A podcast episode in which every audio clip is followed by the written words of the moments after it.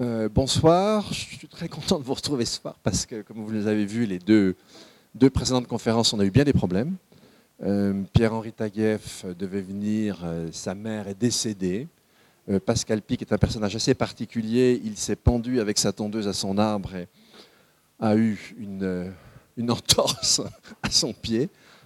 Donc ce soir, on a le plaisir d'accueillir Emmanuel Delannoy. Donc on reprend notre cycle, mais cette fois-ci avec quelque chose d'assez différent de ce qu'on a vu les fois précédentes. Les fois précédentes, c'était autour du concept de nature. Cela dit, on n'en sera pas très loin. Mais l'idée que j'avais, en pensant à Emmanuel, que je vais vous présenter après, et puis la semaine prochaine, Caroline Gervais, c'était plutôt vous donner un, complément sur les stratégies, on peut dire, de management, même si le mot est un, peu gênant. Donc, Emmanuel a créé, excusez-moi, et dirige un bureau d'études qui s'appelle Inspire, qui est, enfin, notamment, mais pas seulement, hein, le représentant du capitalisme naturel côté, côté euh, français. Tu es aussi secrétaire général de la Ligue ROC. Alors c'est une des ligues françaises de défense de la nature. Elle a pour président Hubert Riffs, que vous devez connaître. Elle avait eu pour ancien président et fondateur Théodore Monod. Je crois que j'ai fait le tour. S'il y a des questions à poser aux côtés d'Inspire, vous ne vous gênerez pas pour le faire. Merci encore Emmanuel, puisque tu viens de loin. C'est très sympa à toi. Merci beaucoup. Voilà, je viens de loin et j'ai la, prudence de, faire tondre la pelouse chez moi par, euh, mon fils aîné, donc euh, ça m'évite d'avoir les mêmes incidents Pic. Euh, oui, donc comme l'a dit Dominique, on va pas tout à fait parler de nature, quoique, quand même. Je ne parle pas d'ailleurs de capitalisme naturel, hein, je préfère bien utiliser l'expression natural capitalism, puisqu'en France, je sais que ces deux termes, quand on les juxtapose, on a tendance à y voir un oxymore ou quelque chose de pas très naturel, précisément. Euh, alors qu'en anglo-saxon, ça passe un petit peu mieux. On verra ce que ça développe d'ailleurs, cette, euh, cette idée-là. Et donc euh, l'idée, c'est de travailler sur d'autres stratégies de dématérialisation de l'économie, entre autres, euh, liées à tout ça, sachant qu'il y a déjà des sujets que vous allez aborder ici, que vous avez abordés dans le cadre de votre cursus avec Dominique Bourg, euh, donc sur lesquels j'insisterai pas trop. L'idée, c'est que je ne fasse pas une présentation trop trop longue, mais que, comme on n'est pas très nombreux, éventuellement n'hésitez pas à lever la main si vous avez une question à un moment donné, un point de compréhension, et puis qu'on ait un temps de débat après, pour qu'on puisse approfondir ensemble les sujets qui vous paraissent importants. Donc qu'est-ce que c'est que cette idée de natural capitalism et d'où ça vient? Euh, donc là, je vous ai mis les, couvertures à droite, les deux couvertures euh, anglo-saxonnes, en fait, originales euh, du livre. Donc c'est un livre qui a été, enfin, le terme est apparu dans un livre qui a été publié en 99.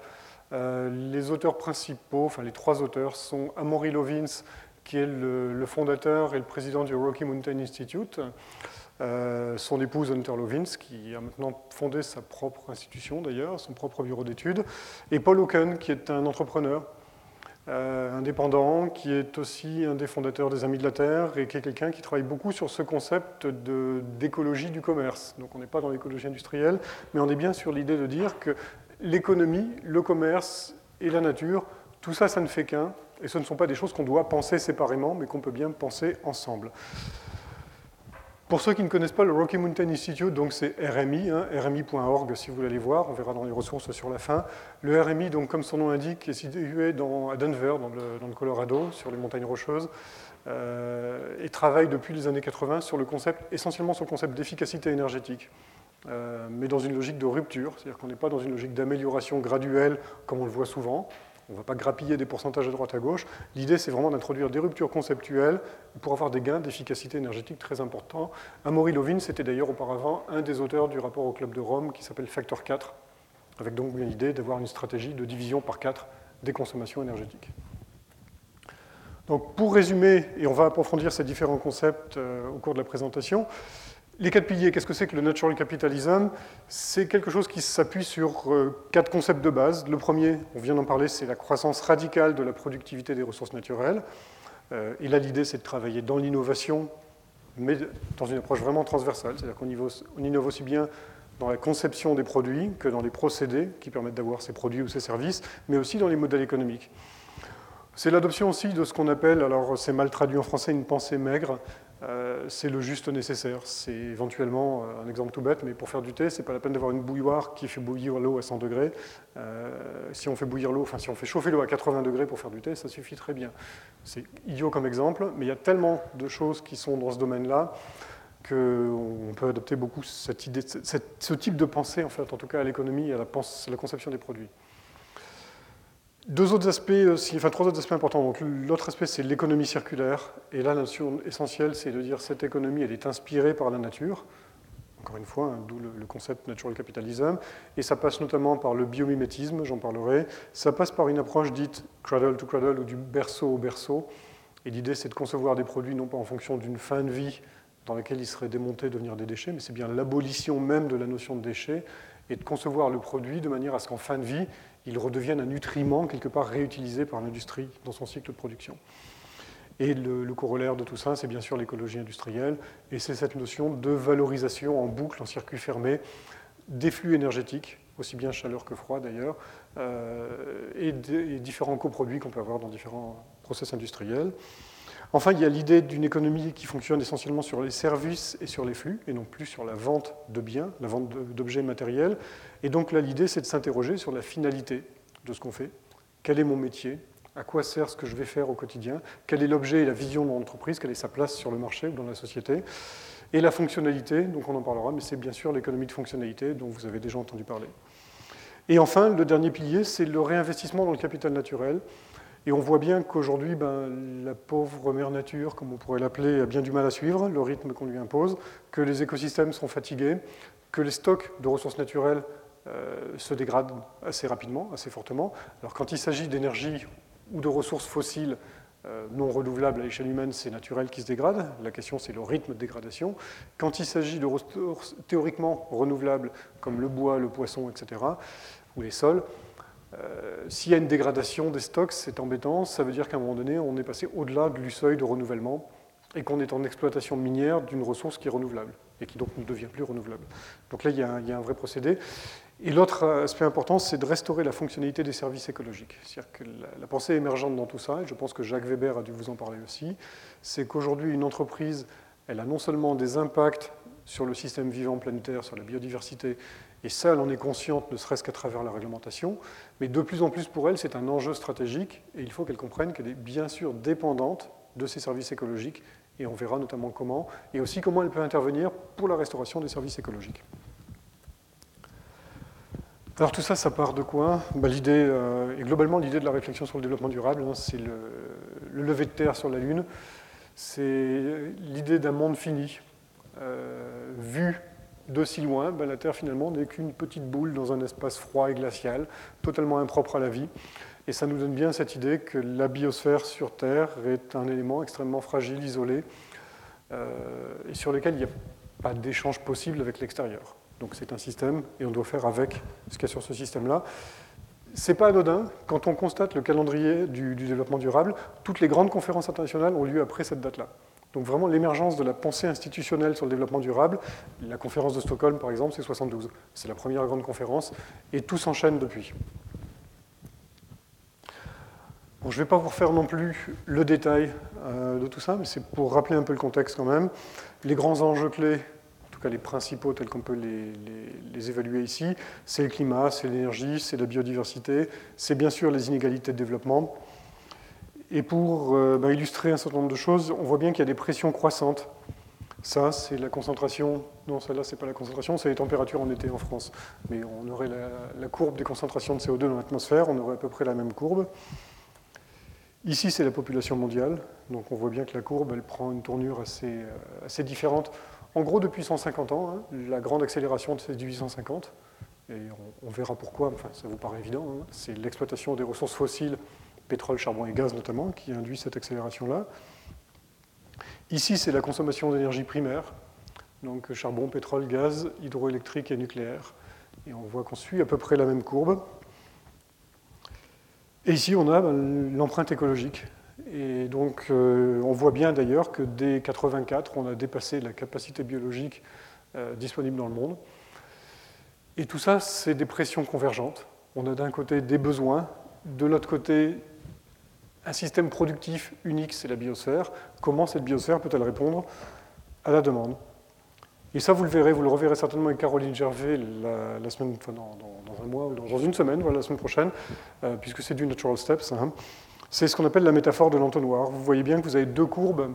En haut, une courbe sur les ressources fossiles et sur la capacité de régénération, capacité d'évolution et d'adaptation des écosystèmes qui est à la baisse, puisqu'on prélève beaucoup plus vite que ça ne peut se restaurer.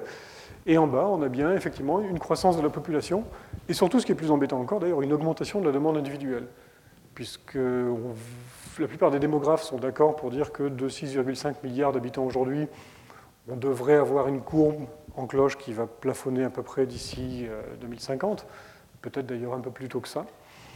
Euh, mais par contre, la demande individuelle continue de croître, et ce dans tous les pays, y compris les pays déjà largement développés. Euh, donc ça, ça pose un réel problème fondamental. Ce n'est pas parce que la population mondiale va se stabiliser qu'automatiquement, avec, la demande globale va se stabiliser. Donc il y a bien, à un moment donné, un effort à faire. Alors ce qui est embêtant dans tout ça, c'est qu'on voit bien, et c'est là la force de la métaphore de l'entonnoir, à un moment donné, ces courbes, elles se rapprochent tellement qu'on a une marge de manœuvre qui va vraiment de manière euh, décroissante, diminuante. Et la seule solution, c'est d'abord de stabiliser les parois de l'entonnoir, donc euh, d'arriver à dire, bon, ne pas baisser le niveau de développement, le bien-être humain actuel, mais cesser de consommer des ressources naturelles au rythme actuel en tout cas. Et à un moment donné, c'est bien pour revenir vers une société durable, élargir ces parois de l'entonnoir.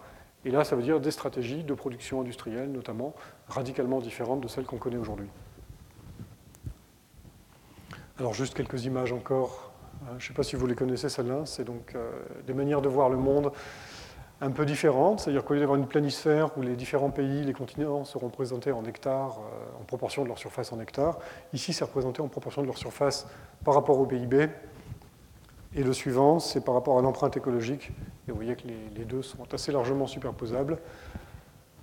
Euh, du coup, quand on entend dire euh, les problèmes du monde, c'est lié essentiellement à des problèmes démographiques, ce sont les pays émergents, c'est l'Asie, c'est l'Inde, c'est la Chine, etc.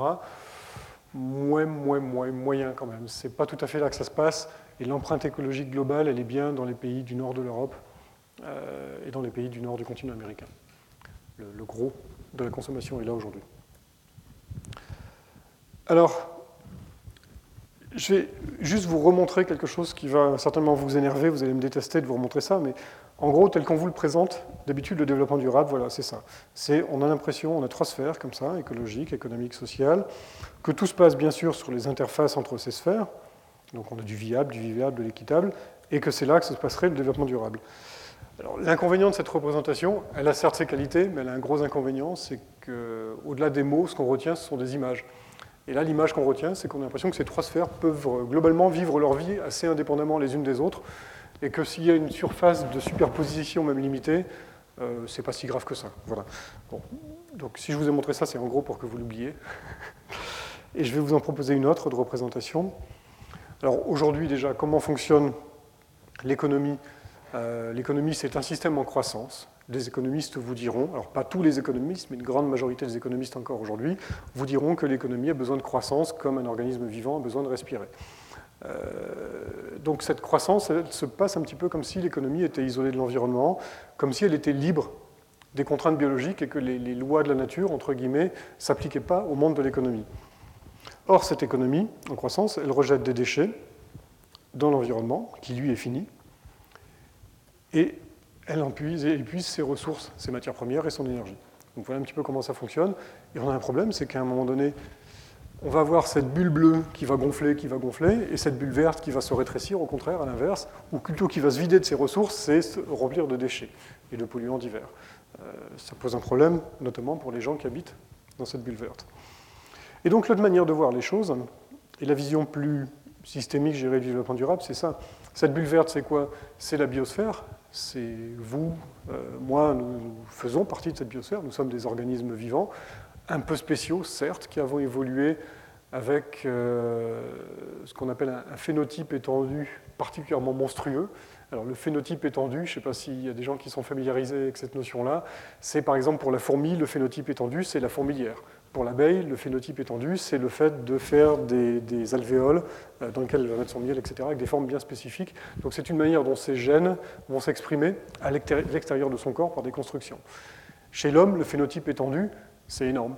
C'est des grandes villes, c'est des infrastructures routières, c'est des centrales nucléaires, euh, c'est des moyens de transport, etc. Donc ça commence à prendre beaucoup de place. Et justement, au sein de cette biosphère, qui, rappelons-le effectivement, ne tient que grâce au rayonnement solaire, et s'il euh, n'y avait pas ce rayonnement solaire, il n'y aurait pas de biosphère. Et donc la seule source d'énergie réellement renouvelable, c'est bien tout ce qui est issu du rayonnement solaire. Au sein de cette biosphère, ben, il y a une bulle qui grossit, qui grossit, qui grossit, qui finit par prendre presque toute la place, qui est l'anthroposphère. Donc c'est vous et moi, hein, c'est l'humanité. Euh, donc on fait bien partie de la biosphère. Le problème, c'est qu'on a tendance à en accaparer une bonne partie des ressources. Alors cela dit, vous et nous, tous autour de, dans cet amphithéâtre, nous avons des tas d'activités. Nous avons des activités euh, affectives, familiales, culturelles, récréatives, spirituelles, qui n'ont rien à voir avec l'économie, qui n'ont rien de marchand. Mais il y a donc, malgré tout, dans ce sous-système humain, sociosphère, un sous-système économique qui, lui, par contre, effectivement, est ce système en croissance. Alors, pour l'instant, je n'abolis pas cette notion de croissance, on en reparlera peut-être un petit peu après dans le débat. Simplement, la façon dont cette croissance euh, se développe aujourd'hui est questionnée. C'est-à-dire qu'on est bien sûr sur d'un côté un prélèvement de matières premières et d'énergie, de l'autre côté sur un dégagement de déchets et d'énergie, hein, sous forme de dissipation de chaleur principalement. Et l'idée, c'est bien d'arriver à boucler la boucle et de faire en sorte que ces déchets redeviennent la matière première ce qui permet de maintenir ce flux de croissance et de faire en sorte que cette énergie soit valorisée et non pas dissipée comme elle l'est actuellement. Alors on fait un petit zoom arrière, voilà notre, notre biosphère.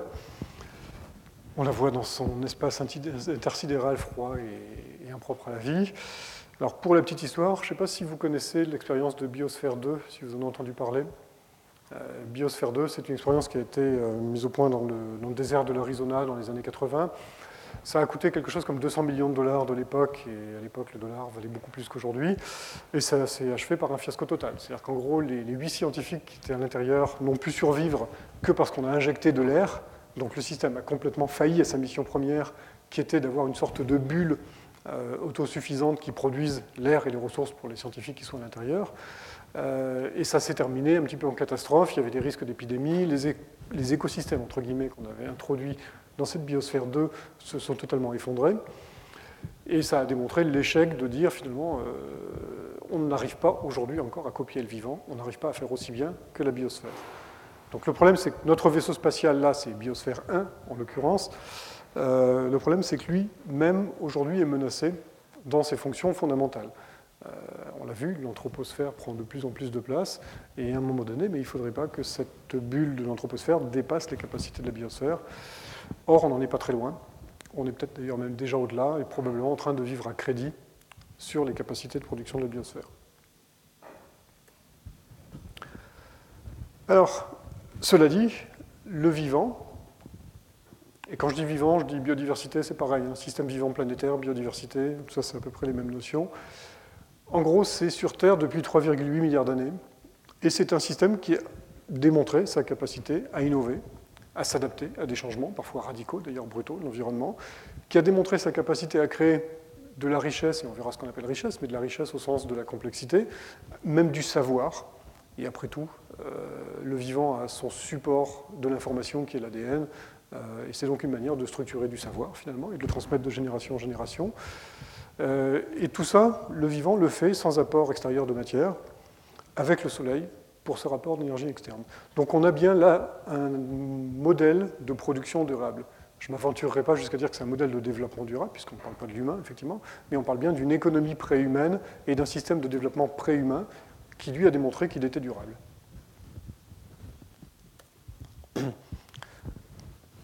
Alors, pour voyager dans le temps et rappeler quelques notions, moi, ce que j'aime bien déjà dans l'idée, c'est que sur une Terre qui a à peu près, enfin qui a à peu près, qui précisément 4,55 milliards d'années, on voit que la vie est apparue très vite. Et finalement, l'histoire de la vie est consubstantielle de l'histoire de la Terre. C'est vraiment ce qui caractérise la Terre, c'est la présence de la vie sur Terre. Euh, cette vie, elle est restée simple au sens unicellulaire, même si elle est extrêmement diversifiée, pendant presque 3 milliards d'années.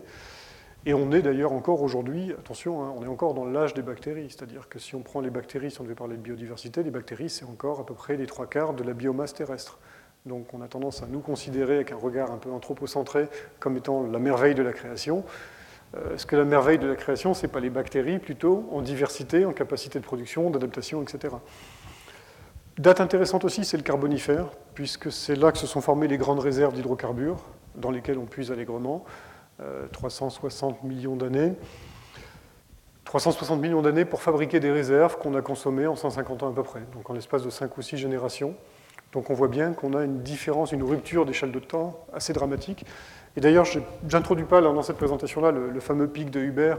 Je ne sais pas si vous avez entendu parler de ça aussi. C'est le fameux pic de production mondiale d'énergie fossile, que ce soit pour le pétrole ou selon certains experts, on aurait déjà atteint ce pic, ou pour le charbon, on l'atteindra peut-être dans 30 ou 40 ans, ou le gaz à peu près à la même époque. Bref, toutes ces énergies fossiles, il y a un moment donné, il y aura un pic de production, on en découvrira moins qu'on continuera à en extraire, donc la production mondiale va décroître.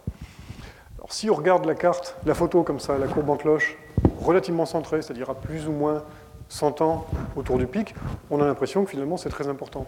Si on prend du recul et qu'on la regarde à plus 5000 ans et moins 5000 ans, ben à un moment donné, on aura une courbe relativement plate, hop, un petit, saut dans la courbe et on repartira sur une courbe plate. Tout ça pour dire que finalement la fin du pétrole, après tout la belle affaire, c'est pas si grave que ça, si on prend le temps du recul. Le problème c'est que ça nous arrive à nous maintenant et qu'il va falloir qu'on fasse avec. Donc là par contre on a un défi à relever tout de suite. Je continue avec quelques dates intéressantes dans l'histoire de l'humanité. Alors c'est dommage que vous n'ayez pas pu entendre Pascal Pic, parce que lui, vous aurez parlé de ça beaucoup mieux que moi, mais ce sera pour l'année prochaine sans doute. Euh, l'histoire de l'homme, c'est quoi? L'homo sapiens anatomique, tel qu'on est aujourd'hui présent là. Euh, il y a déjà des homo sapiens qui nous ressemblaient il y a 200 000 ans. Ils nous ressemblaient, mais ils n'étaient peut-être pas tout à fait comme nous, puisque curieusement, l'émergence de la culture, en tout cas de la représentation culturelle, la représentation graphique, c'est à peu près 40 000 ans. Et là, il y a un phénomène un peu particulier, d'ailleurs, qui reste un mystère pour beaucoup de paléoanthropologues. C'est pourquoi, dans le monde entier, à peu près au même moment, cette période-là, est apparu dans les grottes des représentations symboliques ou figuratives, mais on les trouve au même endroit, au même, enfin, au même moment plutôt, en Afrique du Sud, en Australie euh, ou en Europe de l'Ouest. Donc ça, c'est quelque chose qui est assez curieux. L'homme commence à se représenter. Il continue à vivre dans la nature, et il se pense vraisemblablement dans la nature, comme continue à se penser dans la nature d'ailleurs un certain nombre de peuples qui sont aujourd'hui encore des chasseurs-cueilleurs, même s'ils deviennent très très rares. Et la grosse rupture conceptuelle, c'est qu'il y a 8000 ans à peu près, l'homme invente l'agriculture. Donc il commence à intervenir sur son environnement, et là il n'est plus dans une logique de dire je m'adapte à l'environnement, c'est j'adapte l'environnement à mes besoins. Et j'améliore, entre guillemets, l'environnement pour qu'il produise ce que j'attends de lui qu'il produise. Donc l'agriculture, première grosse révolution conceptuelle. Et la dernière grosse révolution conceptuelle, avant la prochaine dont on va parler justement là maintenant, euh, la dernière grosse, c'est la révolution énergétique, qu'on appelle classiquement la révolution industrielle. Et c'est effectivement cette époque où on a eu d'un seul coup cette manne des énergies fossiles qui ont fait qu'on ne s'est pas rendu compte de la richesse du tout d'ailleurs de ce que, ça représentait. Et on a l'impression aujourd'hui que c'est normal. Ça nous paraît complètement évident. Or, euh, je prends juste un exemple, encore une fois, je n'ai pas mis ce transparent là dans cette présentation-ci parce que je ne voulais pas être trop long. Mais si on prend simplement une, voiture du type Twingo, enfin une toute petite voiture, euh, en gros, c'est la puissance d'une écurie de 60 chevaux. 60 chevaux, il fallait être un roi il y a un siècle et demi pour avoir une écurie de 60 chevaux. Aujourd'hui, tout un chacun peut avoir l'équivalent d'une écurie de 60 chevaux. Tout un chacun a l'équivalent d'une petite armée d'esclaves à travers ses appareils électroménagers, les infrastructures de transport, publiques ou individuelles d'ailleurs. Euh, donc on est vraiment dans une ère d'abondance énergétique dont on n'a vraiment pas conscience. Parce que ça s'est passé extrêmement vite. La question, c'est est-ce que le coup est encore jouable pendant très très longtemps? Alors ça, c'est juste une petite image, parce que j'aime bien ce genre de, représentation, cette spirale du vivant, la façon dont euh, les choses se passent. La création, enfin la création, la formation de la Terre, pardon, par accrétion, c'est il y a 4,5 millions d'années, milliards d'années. Et en fait, ce qu'on appelle l'histoire, si on prend ce transparent-là, ben, c'est à peine l'épaisseur du trait l'histoire, c'est à partir du moment où les hommes écrivent, donc on a les noms des rois, on a éventuellement des choses qui relatent l'histoire du commerce, des échanges internationaux, etc. Ça n'apparaît pas sur l'histoire du vivant. C'est epsilonesque. Donc ça nous remet un peu à notre place, peut-être, dans la façon de raisonner. Ça, c'est un interlude. Alors voilà, le grand constat, c'est ça. C'est ce dont il faut qu'on prenne conscience, et c'est un peu ce qui fonde d'ailleurs cette approche du capitalisme naturel, c'est l'inversion des raretés. En gros, ce qui était abondant en 1850, quand, nos arrière-arrière-grands-pères ont inventé les principes de la révolution industrielle, c'est logique qu'ils aient fait ça, parce qu'à l'époque, tout ce qui était énergie, mais aussi matériaux, ressources naturelles, aussi bien fossiles que vivantes, était extrêmement abondant. Il n'y avait pas de raison qu'on s'en prive.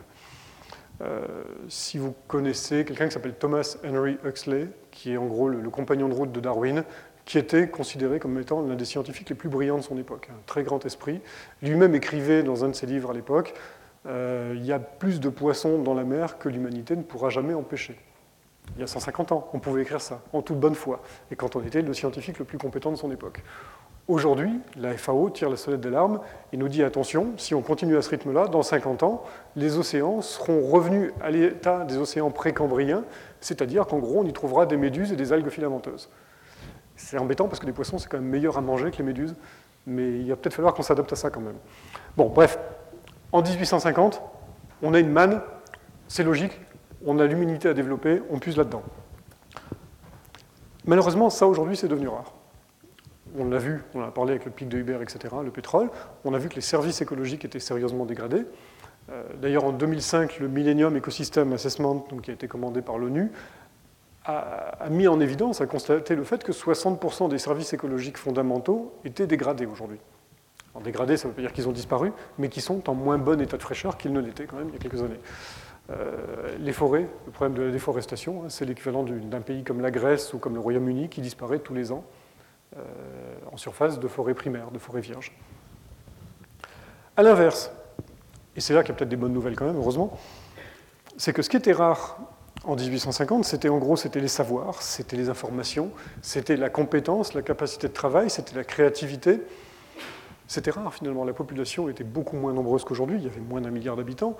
Euh, les gens n'allaient pas souvent à l'école, euh, il y avait peu de moyens de communication, peu de moyens d'échange. Et aujourd'hui, ça, par contre, c'est devenu extrêmement abondant. On a une population mondiale qui est beaucoup plus nombreuse, qui est globalement mieux éduquée, qui a accès au savoir. Euh, on a des réseaux d'échange instantanés d'informations maintenant avec Internet, qui fait qu'on peut monter des groupes coopératifs multinationaux et de manière assez efficace. Donc on a un potentiel de créativité, un potentiel de savoir qu'on n'a jamais connu auparavant. Et ça, ça peut peut-être nous donner l'opportunité d'inventer autre chose en manière de développement économique. Or, il se trouve, et le problème c'est qu'aujourd'hui, on n'est plus là en 1850, hein, on est bien là en 2009. Il se trouve qu'aujourd'hui, notre économie repose globalement sur les mêmes schémas fondamentaux, le même paradigme qu'en 1850. Donc on continue à prélever beaucoup de ressources naturelles et on continue à accentuer nos efforts sur la productivité des ressources humaines. En gros, on cherche à augmenter la productivité du travail. Ça se traduit par du chômage. Dans tous les pays, développés ou non, il y a du chômage. Et dans tous les pays, il y a des gens qui acceptent des emplois sous-qualifiés par rapport à leur qualification réelle. C'est un gaspillage énorme. Mais c'est un gaspillage qu'on connaît aujourd'hui. Alors bien sûr, une des stratégies, ce serait de dire, ben, essayons de stabiliser au moins ces ressources naturelles et après de restaurer ce potentiel. C'est un peu la même image que l'entonnoir tout à l'heure. Alors justement, voilà, quand on parle de productivité, de quelle productivité parle-t-on? On voit là que, admettons que je sois en 1750, et que je vous dise, dans 70 ans, la productivité individuelle, la productivité de travail va augmenter d'un facteur 200. Vous me prendriez tous pour un fou. Vous me diriez de sortir, celui-là, il, a, fumé quelque chose. Euh, et c'est pourtant bien ce qui s'est passé. Pire que là où il fallait 200 ouvriers pour produire un certain linéaire de drap, qui en gros représentait l'essentiel de l'activité industrielle à l'époque, il n'en fallait plus qu'un seul, 70 ans après. Et pourtant, 1820, c'est bien avant l'exploitation massive du charbon. C'est essentiellement le métier à tisser mécanisé ou les forges alimentées par l'énergie hydraulique, en fait, hein, les roues à aube. Et c'est ça qui a permis ces gains de productivité. Donc on est loin d'avoir abouti. On a continué à augmenter fortement cette productivité. Ce qui fait qu'aujourd'hui, on continue à travailler sur la productivité du travail, mais ce n'est pas forcément le bon calcul. On a certainement atteint un palier là. Et par contre, quand on vous dit qu'il ben, faudrait adopter des stratégies de type facteur 4, facteur 10, ou même d'ailleurs dans certains cas des stratégies de type facteur 100 sont tout à fait envisageables, ça paraît bien modeste. Et finalement, si je vous dis aujourd'hui, là comme ça, dans 50 ans, on aura augmenté la productivité des ressources naturelles d'un facteur 100, c'est peut-être ça le véritable enjeu du développement durable, en tout cas de la production durable, encore une fois, développement durable qui bien d'autres aspects, euh, ça ne paraît pas complètement irréaliste, et on verra qu'il y a même des stratégies qui permettent de les envisager de manière très sérieuse.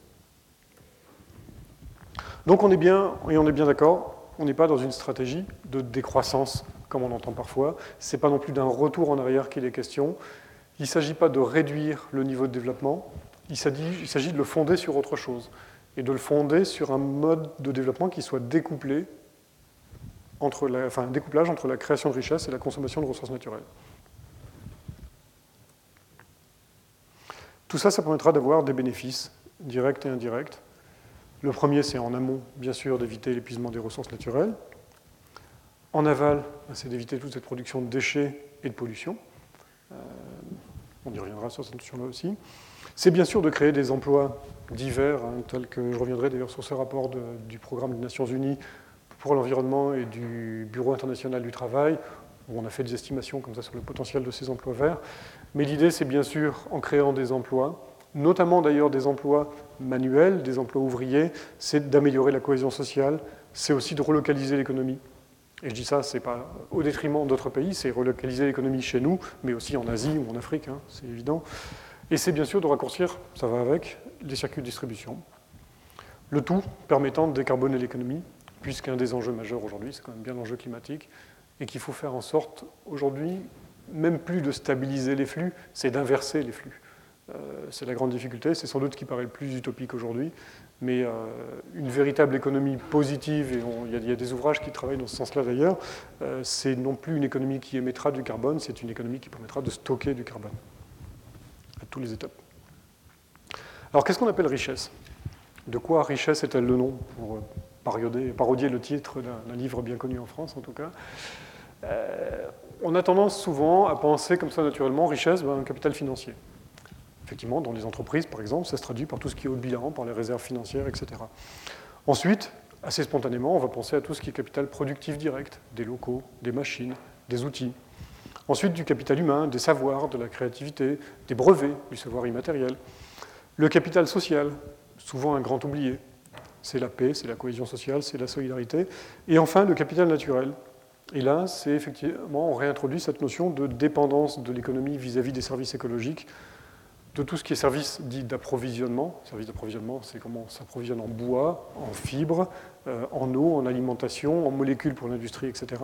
C'est tout ce qui est service de support, c'est en gros la fertilité des sols, le cycle de l'eau, le cycle du carbone, qui permettent justement de stabiliser et de supporter ces services d'approvisionnement. Et enfin, les services de régulation, régulation du climat, régulation de la composition chimique de l'atmosphère, régulation de la composition chimique et du pH des océans, etc. Et on voit bien que toutes ces choses sont extrêmement entremêlées. Alors là, je me suis permis une, euh, petite euh, euh, originalité, on va dire, par rapport au concept initial, par rapport au livre d'Amory Lovins et Paul Loken. Eux introduisent quatre niveaux de capitaux. On a effectivement bien un capital financier, productif, humain et un capital naturel. J'ai réintroduit cette notion de capital social qui me paraît assez fondamentale. Et je vous montre simplement la même chose, mais vu autrement. Vous vous souvenez tous de Maslow? Vous avez fait des sciences humaines cette, pyramide des besoins de Maslow, où on a d'abord des besoins physiologiques à avoir, hein, d'alimentation, de sommeil, de, boire, etc., puis des besoins de sécurité, puis des besoins d'appartenance, euh, de réalisation, etc.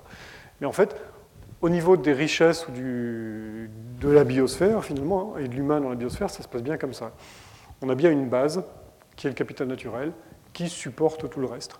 C'est-à-dire qui va fournir ces ressources naturelles, qui va fournir des sols fertiles, de l'eau, des denrées alimentaires, des matériaux, etc.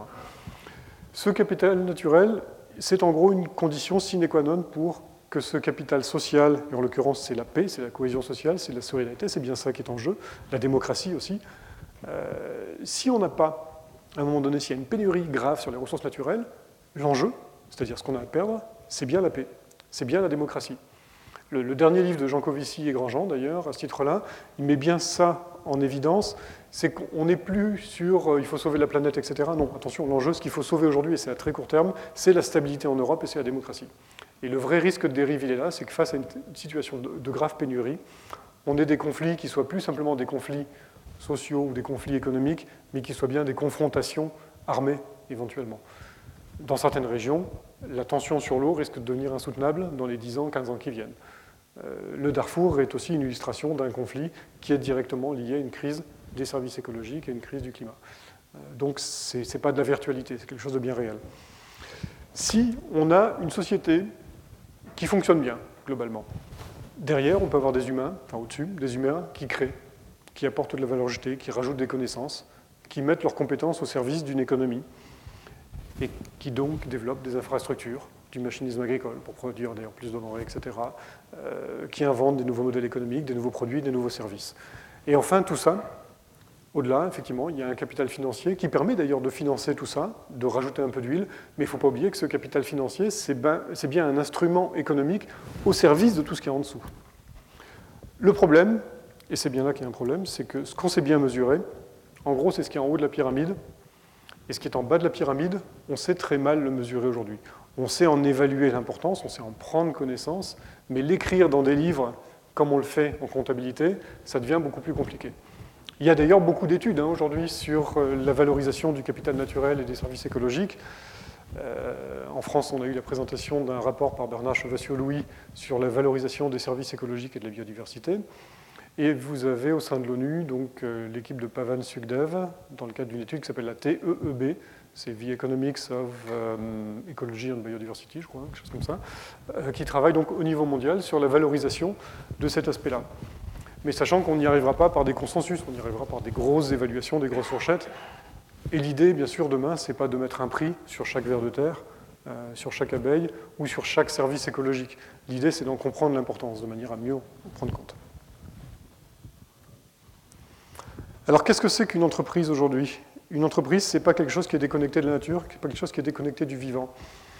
On a parfois l'impression, et on va souvent rencontrer des chefs d'entreprise qui vont vous dire Oui, mais moi, je suis dans les services, moi, je suis dans l'informatique, je suis dans l'assurance, je suis dans la banque. C'est important tout ça, mais c'est loin de ma sphère. Ce n'est pas vrai. Si vous prenez la chaîne de valeur dans son ensemble, chaque entreprise, elle a des fournisseurs ou elle a des clients qui, à un moment donné, eux, même si, même si on prenait le cas virtuel, parce qu'à mon avis ça n'existe pas, d'une entreprise qui n'aurait pas d'interface directe avec le monde vivant, on a forcément dans la chaîne de valeur à un moment donné quelqu'un qui s'approvisionne directement sur la chaîne du vivant et qui émet des rejets sur le vivant. D'où l'intérêt, encore une fois, de prendre du recul et de regarder la chaîne de valeur globalement. Les services environnementaux, il vous l'a montré Jacques Weber celle-là ou pas? Non, ah, Ça m'étonne ça. Bon, alors je vais la commenter du coup. Le viaduc de Millau, qu'est-ce qu'il a fallu pour faire le viaduc de Millau? Il a fallu quatre choses. Et ces quatre choses qui sont des produits issus du vivant. Le premier, c'est le plus évident, il a fallu le talent de l'architecte. Il a fallu des ouvriers qualifiés, des ingénieurs, etc. On pourrait considérer que leur génie, leur créativité, c'est un produit issu du vivant, c'est un service écologique après tout comme un autre. Euh, mais là où ça se complique, c'est que si vous prenez le béton, on va dire le béton c'est un produit complètement artificiel. Non, le béton c'est fabriqué avec des sédiments de squelettes d'organismes marins qui se sont accumulés au fond des océans pendant des millions d'années. Donc sans ces organismes vivants, on n'aurait pas de béton. L'acier, il a fallu beaucoup d'acier pour le faire. L'acier, s'il n'y avait pas eu le travail des bactéries dans les eaux justement précambriennes, où euh, ces bactéries avaient induit des réactions dites d'oxydoréduction, c'est-à-dire qu'elles avaient concentré le fer dissous dans les océans alors en minerais, on n'aurait pas de minerais sous forme exploitable. Et enfin, bien sûr, les quantités d'énergie énormes qu'il a fallu pour faire le viaduc de Millau, ça nous est fourni par les énergies fossiles, qui sont encore une fois le résultat d'une décomposition imparfaite de forêts anciennes ou d'algues sous-marines. Donc même quelque chose d'extrêmement artificiel, comme ça anthropisé, c'est quelque chose qui est directement connecté à des biens et services écologiques contemporains ou passés. Alors le véritable enjeu, c'est est-ce qu'on a les moyens de nous en passer? Donc, je vous ai parlé tout à l'heure de deux initiatives, celle du CAS en France avec le rapport Chevassu euh, et celle de la TEB de, de Subdev. Il y a eu une autre étude qui date de, de 99, qui est beaucoup plus vieille et qu'on oubliera certainement quand les nouvelles seront publiées. Mais en gros, on nous disait à l'époque que la valeur totale des services écologiques, c'était un peu plus de 33 000 milliards de dollars, c'est-à-dire deux fois le PIB, à peu près deux fois le PIB mondial de l'époque. Donc euh, ces services écologiques, c'est un support indispensable, vital à l'économie, et clairement, on n'a pas les moyens aujourd'hui de s'en passer. Alors, face à cette inversion des raretés, qu'est-ce qu'on fait? L'inversion des raretés, en gros, c'est l'état d'esprit qui a engendré le problème actuel. Pour sortir de ce problème, il faut changer l'état d'esprit, comme nous le dit si bien Einstein.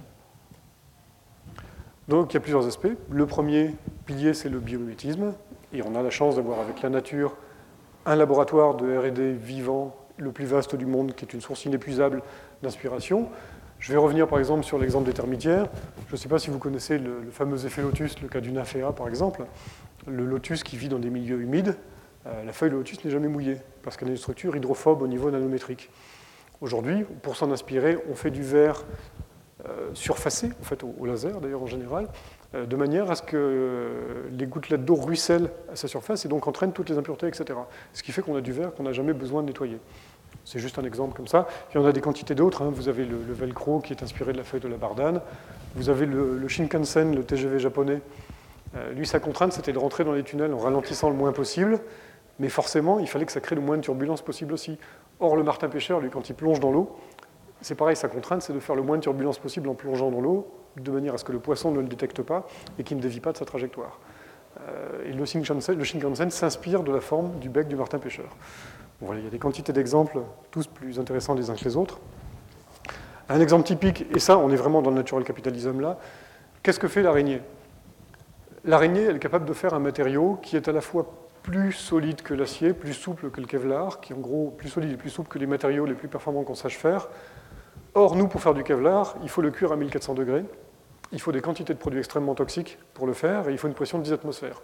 L'araignée, elle le fait avec du carbone organique à température ambiante. Et en plus, c'est complètement recyclable, parce que le jour où l'araignée n'a pas de quoi s'alimenter, mais qu'elle a besoin de faire une nouvelle toile, elle est capable de manger une vieille toile et de refabriquer une toile neuve avec. Donc on a un exemple parfait d'économie circulaire et de modèle de production durable. L'ormeau, c'est un peu la même histoire. Hein. Pour faire des céramiques comme celles qu'on utilise par exemple dans les pales des turboréacteurs des avions, on les cuit à 1400 degrés, dans les mêmes eaux, à des pressions de 10 atmosphères aussi. L'ormeau fait la même chose. La céramique de l'ormeau est aussi dure que ces pales-là, que ces céramiques industrielles-là, et il le fait dans l'eau de mer à 15 degrés à peu près. Donc ça veut dire, dans l'idée du biométisme, c'est en gros, hein, c'est l'innovation inspirée par la nature, il y a deux choses intéressantes. Il y a une manière de recréer du lien. On a souvent l'impression de vivre dans des milieux complètement artificialisés, et on peut, par le biais du biométisme, retrouver un lien à la nature qu'on avait un peu perdu. Et on peut aussi réconcilier croissance économique et enrichissement du capital naturel, puisque cette notion de circularité, on la trouve partout dans la nature. Le déchet est quelque chose qui n'existe pas dans la nature. Et on a là d'ailleurs quelques principes de base qui sont tirés, alors il y en a plus que ça dans le livre, mais ça c'est tiré d'un livre de Janine Benius qui s'appelle Biomimicry, qui a malheureusement jamais été traduit en, français, donc je vous invite à le lire en anglais. Euh, quelques principes, mais beaucoup vous pouvez les déduire de ce que je vous ai dit jusqu'à présent. Le premier, c'est que la nature utilise principalement l'énergie solaire. Le deuxième, c'est que la nature utilise la quantité d'énergie dont elle a besoin, pas plus. Il y a un principe d'efficacité en nature, et le moteur de ce principe d'efficacité, c'est l'évolution la compétition qu'il y a dans l'évolution induit le fait que chaque espèce qui ne serait pas efficace en matière de gestion de l'énergie serait balayée par l'évolution. La nature recycle tout.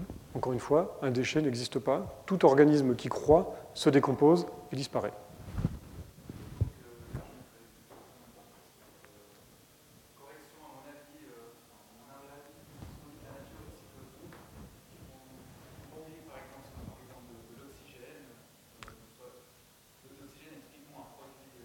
Je voulais y venir. Parfait. Ouais.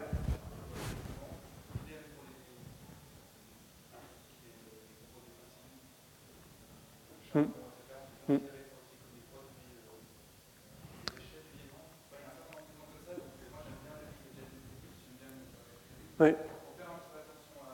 Mais, et je voulais y venir parce que c'est intéressant ce que vous dites. Effectivement, l'oxygène, au départ, c'est un, déchet. Les premières bactéries qui ont, eu des propriétés photosynthétiques ont rejeté dans l'atmosphère quelque chose qui pourrait l'être un déchet et qui était d'ailleurs un poison toxique violent à l'époque pour tous les autres organismes vivants. Et c'était une des premières grandes crises du vivant. Le vivant a dû s'adapter à ça. Et pour la petite histoire d'ailleurs, pourquoi il y a de l'oxygène en telle abondance aujourd'hui dans l'atmosphère? C'est bien qu'à un moment donné, effectivement, le cycle naturel a été imparfait.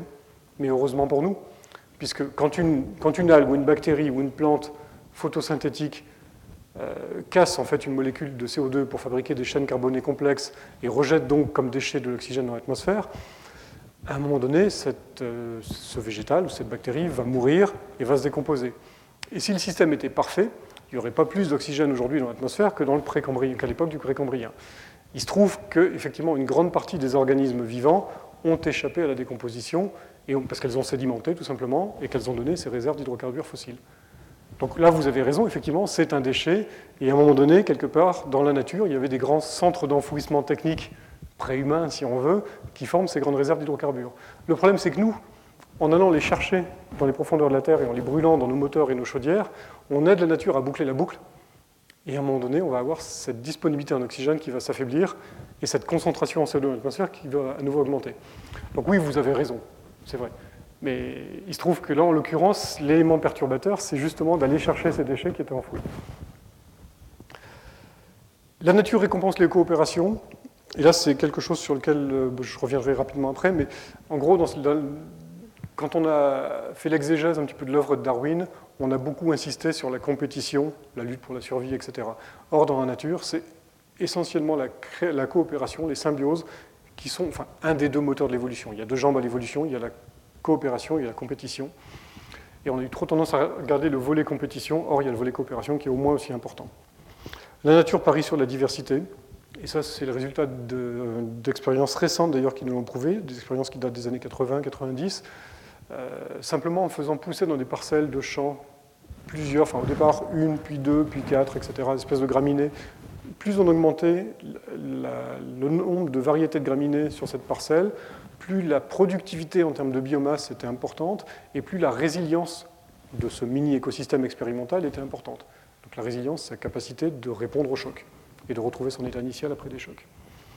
La nature travaille avec des ressources locales, ça j'ai pas besoin de commenter, et la nature utilise les contraintes comme des opportunités.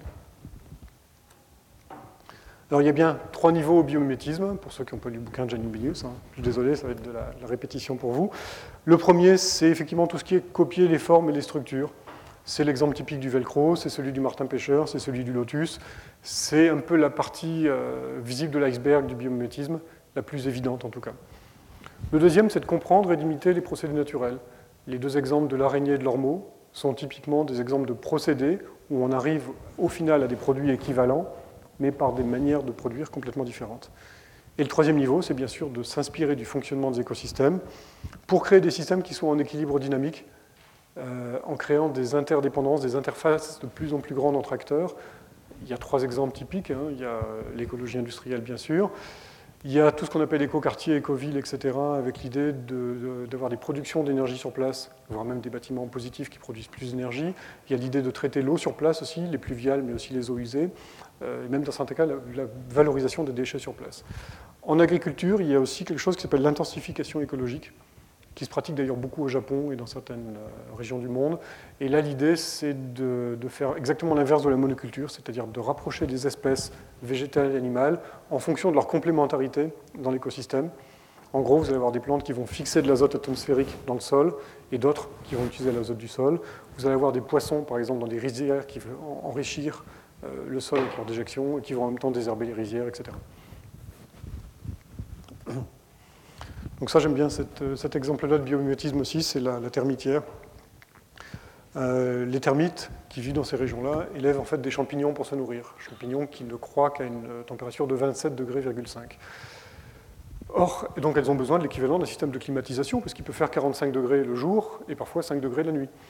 Et leur système de climatisation, il est tout simple. On va creuser un puits central sous la termitière, jusqu'à parfois 8 mètres de profondeur, alimenté par des canaux extérieurs qui permettront d'aller chercher de l'air autour de la termitière. Et donc on va créer une sorte de vaste mouvement de convection, comme ça, qui va refroidir euh, par circulation d'air la termitière. Et simplement en réglant le diamètre des canaux d'évacuation de cet air, on va, les termites arrivent à régler de manière très précise la température.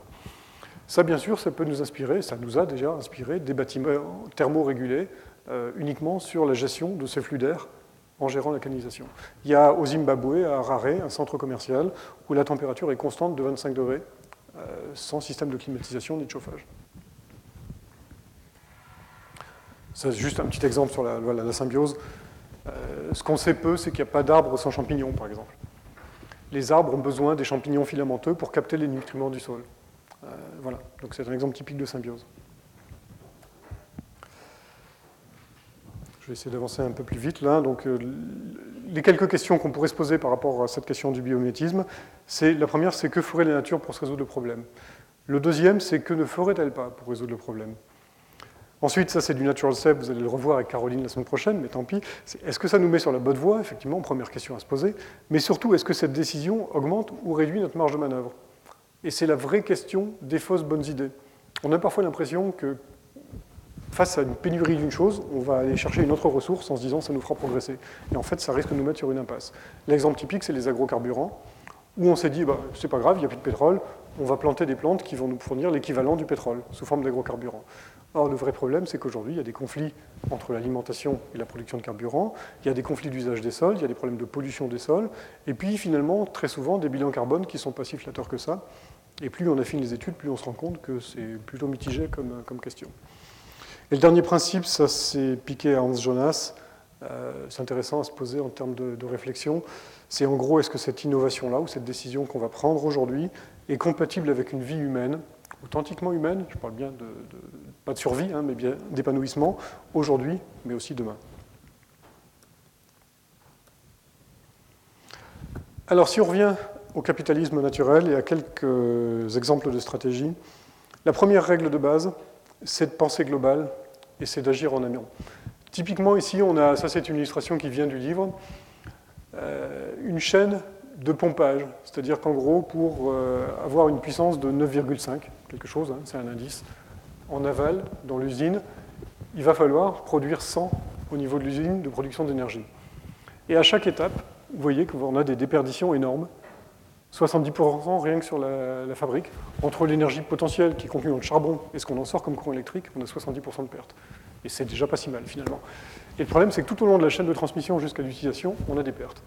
Alors que fait un ingénieur très qualifié, très compétent, mais souvent hyper spécialisé de son domaine, eh ben, il va se concentrer sur une étape de son process, où il va se concentrer sur le rendement de son moteur, euh, de sa pompe en aval dans l'usine. Or, il passe à côté de la plaque sur l'essentiel de la chaîne.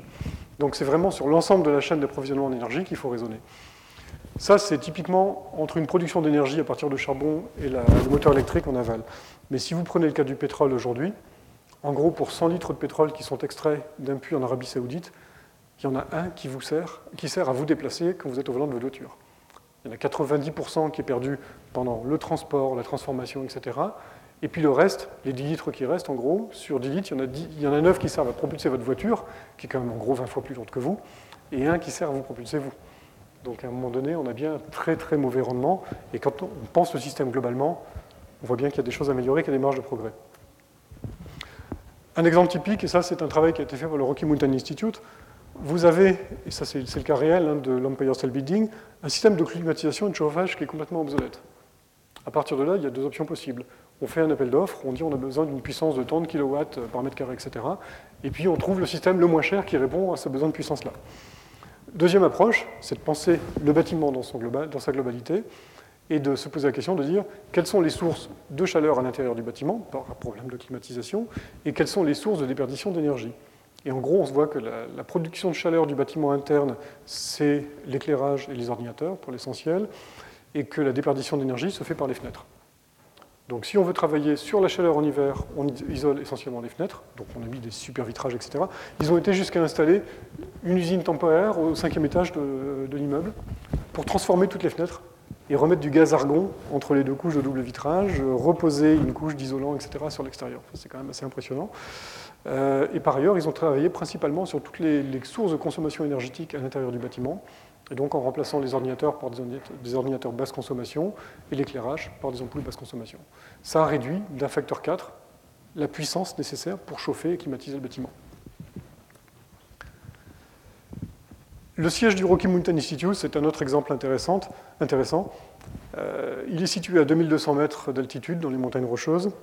C'est un bâtiment qui a été construit avec des technologies des années 80, donc qui sont totalement obsolètes aujourd'hui, on peut faire bien mieux. Et pourtant, on y travaille tous les jours, sans climatisation, sans chauffage, et on y fait même pousser des bananes tous les ans, à 2000 mètres d'altitude. Donc il peut faire moins 15 l'hiver. Le cas de l'automobile est intéressant aussi. Dès les années 80, donc, le, RMI a, conçu ce qu'on appelle, enfin, ce qu'ils ont appelé l'hypercar, euh, avec une particularité d'ailleurs, c'est qu'ils ont mis tous leurs brevets dans le domaine public. Euh, de manière à ce que tout le monde puisse les utiliser pour améliorer les, technologies existantes. Et simplement, l'idée là, c'est de, régénérer la technologie à partir de la base. C'est-à-dire qu'on s'affranchit des héritages, on n'est plus dans les idées reçues, etc., mais on se dit finalement, c'est quoi la finalité d'une voiture, c'est quoi sa fonction, etc. Sa fonction, c'est de transporter des personnes et des bagages dans un certain niveau de confort et de sécurité, point barre. Est-ce qu'une voiture a besoin d'être en acier? Pas forcément. ils ont fait le pari de la fibre de carbone, c'est beaucoup plus léger, etc. En allégeant la voiture, par la carrosserie avec la fibre de carbone, ils se sont dit, bah, finalement, on a besoin d'un moteur beaucoup moins puissant puisque la voiture est plus légère. Moteur moins puissant, on gagne encore du poids, donc on a besoin d'amortisseurs et de freins moins puissants, on gagne encore du, poids, etc. Donc l'idée, c'est d'avoir installé des boucles vertueuses comme ça de rétroaction, où en gagnant du poids, on gagne encore du poids, etc. Jusqu'à arriver à un optimum qui fait qu'on a un véhicule qui fait 450 kg, au lieu de faire une tonne 5 comme aujourd'hui la plupart des véhicules. Et l'exemple commercial qui est en cours de préparation, c'est celui-là. C'est la Loremo, là, c'est un petit coupé de deux places, enfin deux places plus deux, qui va sortir euh, l'année prochaine, a priori, en Allemagne, et qui est un véhicule qui va consommer entre 1,5 litre et 2 litres 100 pour, a priori, la même fonctionnalité qu'une voiture normale. Ça ne nous dispense pas, bien sûr, de réfléchir à la mobilité dans sa globalité, la réponse à la mobilité, ce n'est pas la voiture. Mais il y a des cas où la voiture est indispensable. L'économie, aujourd'hui, fonctionne essentiellement sous un mode linéaire. dans un cas, on va commencer par prélever des ressources naturelles, on va les transformer, on va les utiliser, et en fin de vie, on va les jeter. Bien sûr, à chaque étape, il y a des transports. Et euh, ces transports peuvent générer des consommations énergétiques très importantes. Tout ça, donc, ça finit à la poubelle. Et en gros, on arrive au constat suivant, c'est que sur l'économie, sur euh, l'ensemble des matériaux de l'énergie mobilisés par l'économie chaque année, il y en a 1% qui se retrouve effectivement dans les produits encore en usage un an après. Encore une fois, c'est le système de la chaîne de pompage et de la déperdition à chaque étape. On voit que les gains potentiels sont extrêmement importants. Donc c'est plutôt une bonne nouvelle, encore une fois. Ça veut dire qu'il y a une vraie marge de progression et qu'on peut s'attaquer au problème sérieusement. Donc l'économie circulaire, arriver à ces notions d'écologie industrielle, etc. Je ne vais pas insister trop là-dessus. L'idée, c'est bien d'abord d'avoir une démarche d'éco-conception en réduisant la quantité de matière utilisée, d'avoir ensuite des modèles économiques qui permettent de réutiliser le plus possible les biens produits, et en fin de vie, puisqu'il y a quand même une fin de vie, effectivement, de les recycler. Et enfin, l'idée, c'est de considérer les déchets le plus possible comme des ressources et de rentrer dans des logiques d'écologie circulaire. Donc j'en arrive par exemple à l'exemple de l'écologie industrielle de Kalundborg, je crois que vous allez avoir sur Enetman cette année, donc j'insiste pas là-dessus, mais c'est un très bel exemple de symbiose industrielle. Et finalement, ce qui est marrant, c'est que c'est une démarche de biomimétisme, sauf qu'elle est complètement spontanée, et qu'on n'a pas cherché, en l'occurrence, à faire du biomimétisme. C'est arrivé parce que c'est arrivé, parce que les gens se connaissaient bien et qu'ils se sont dit, il y a un peu d'argent à gagner là. Autre concept intéressant, alors ça c'est un mot qui, c'est le, fondateur de Toyota qui a utilisé ce concept-là, Muda. Muda c'est un concept japonais qui, qui, va en gros beaucoup plus loin que la notion de déchet et qui dit simplement que et Muda, tout ce qui utilise des ressources sans créer de valeur pour qui que ce soit. Muda, c'est effectivement la production de déchets, c'est de l'inefficacité dans les procédés, c'est du chômage, hein, on a bien vu par rapport au problème de l'inversion des raretés tout à l'heure, c'est des délais, c'est des attentes, etc. Éliminer le Bouddha, ça passe par de la simplification. Et ce qui est beau, ce qui est simple, c'est souvent élégant, effectivement, c'est efficace. C'est se concentrer sur la finalité et le service rendu. Encore une fois, se poser les bonnes questions. À quoi mon produit va servir? Pourquoi je le fais comme ça? Il y, a, un exemple qui est détaillé dans le livre qui est assez fabuleux. À un moment donné, euh, chez Volkswagen, sur les rétroviseurs, il y avait jusqu'à 27 références possibles de rétroviseurs pour un même modèle de voiture, entre la couleur, euh, les matériaux utilisés, etc. Pour le même modèle de Golf, 27 petits rétroviseurs. Est-ce que le client il a besoin de tout ça, de cette complexité inutile? Certainement pas. le vrai Mouda, c'était donc de simplifier. La, lutte contre le Mouda, c'était de simplifier. Et donc tout ça, ça passe par la mise en marche euh, du, GBS, c'est le, gros bon sens. Quand vous êtes en voiture, vous allumez le GPS, là, c'est pour vous repérer, c'est le gros bon sens. Comment on crée de la valeur autrement? Et là, on est dans l'innovation sur les modèles économiques et non plus l'innovation technique. Qui a acheté une ampoule dans cette pièce au cours des dernières années? Vous avez acheté des ampoules, c'est bien. Est-ce que vous avez acheté des ampoules pour acheter des ampoules? Non, ce qui vous intéresse, ce n'est pas l'ampoule. Ce qui vous intéresse, on est bien d'accord, c'est la lumière. Donc voilà, l'économie de fonctionnalité, ça se résume à ça. Ce n'est pas l'objet que j'achète pour lui-même, c'est le service que me rend l'objet. En l'occurrence, le cas un peu caricatural de l'ampoule, mais on en verra d'autres. Alors, à quoi ça sert tout ça? Ça peut permettre effectivement, l'économie de fonctionnalité en l'occurrence, de mieux valoriser les ressources, puisque pour chaque unité produite, on va délivrer beaucoup plus d'unités d'œuvre. Un exemple typique, c'est une perceuse, par exemple, qui en moyenne va être utilisée 12 minutes dans sa durée de vie.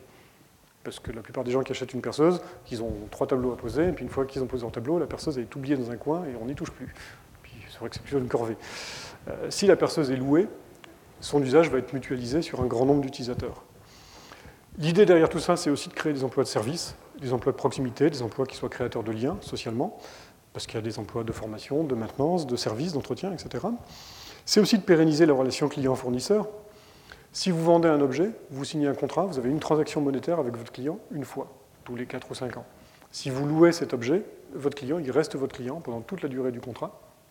Et à un moment donné, vous avez plus de chances de renouveler ces contrats-là, de garder cette pérennité de la relation client. Et enfin, il y a un dernier aspect qui est important, particulièrement aujourd'hui d'ailleurs en temps de crise, c'est la stabilisation des cycles économiques. Tout le monde sait que quand ça ne va pas très bien, les entreprises ont tendance à différer leur, leur, investissement. Or, elles peuvent se retrouver avec des machines, des moteurs, etc., qui sont peu performants, qui sont gourmands en énergie, et qui ne répondent plus bien à leurs besoins. Mais tant pis, on va faire avec parce que c'est la crise. Or, si on était dans des contrats de service, Ce n'est pas le moteur qui compte, c'est bien le service rendu par le moteur. Et à un moment donné, on peut adapter la machine et on renégocie son contrat avec son fournisseur. Donc on est bien sur une stabilisation du cycle économique et une adaptation réelle de l'offre à la demande. Bon, l'exemple typique, je ne vais pas le développer beaucoup, hein, c'est Xerox. Aujourd'hui, vous n'achetez plus, quand vous êtes une entreprise, vous n'achetez plus un photocopieur, vous louez l'appareil et en fait, vous payez un service de photocopie. Il y a un compteur sur la machine et vous ne payez que le nombre de photocopies que vous faites. Donc voilà, vous avez quelqu'un qui vient sur site régulièrement euh, l'entretenir. Autre exemple peut-être encore plus pertinent, c'est Interface. Enfin, plus pertinent, ça dépend, oui et non.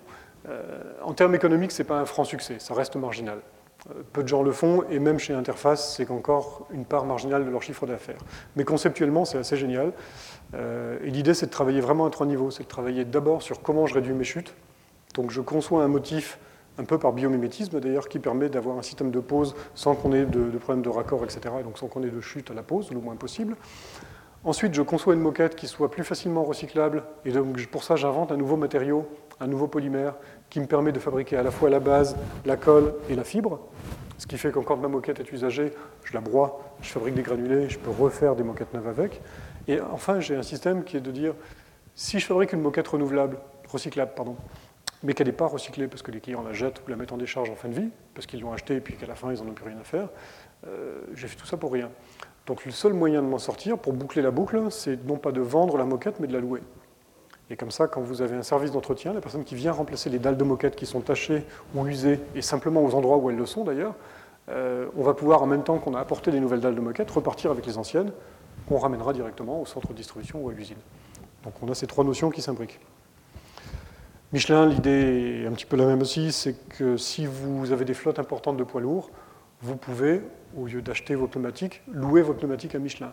Ça peut paraître bizarre, le pneu, ce n'est pas forcément stratégique comme poste, mais euh, en fait, il y a un gain pour tout le monde. Il y a un gain pour le client en termes de disponibilité du véhicule, il y a un gain en termes de consommation, puisque les pneus sont mieux gonflés, euh, ils sont moins usés régulièrement, etc. Donc euh, les véhicules sont plus efficaces. Il y a un gain en termes de sécurité, bien évidemment.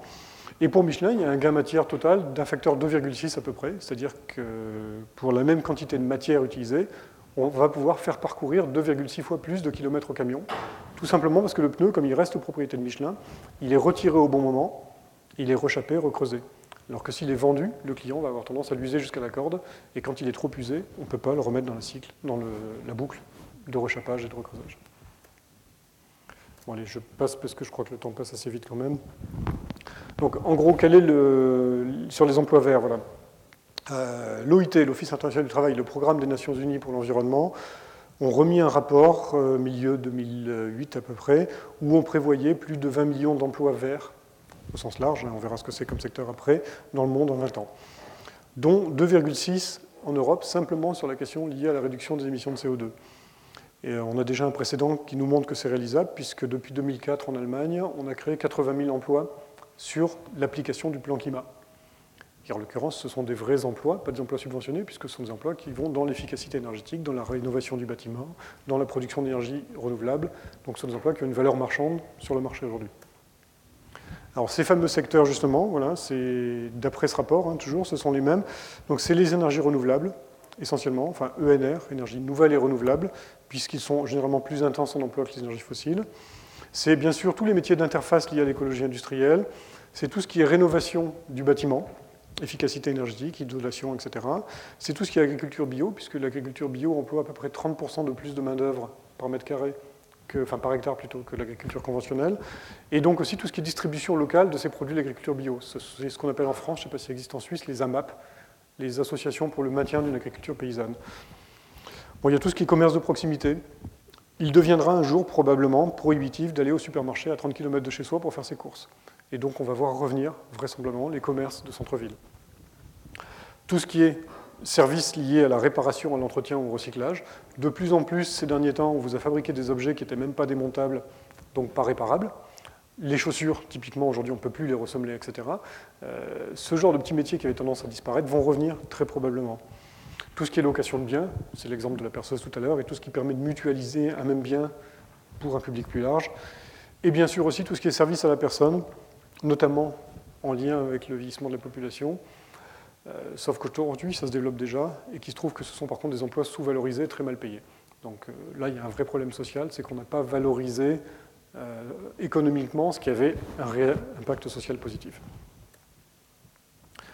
Et voilà, donc j'en arrive à la conclusion, je crois que c'est l'heure. donc on est bien sur un changement de cycle.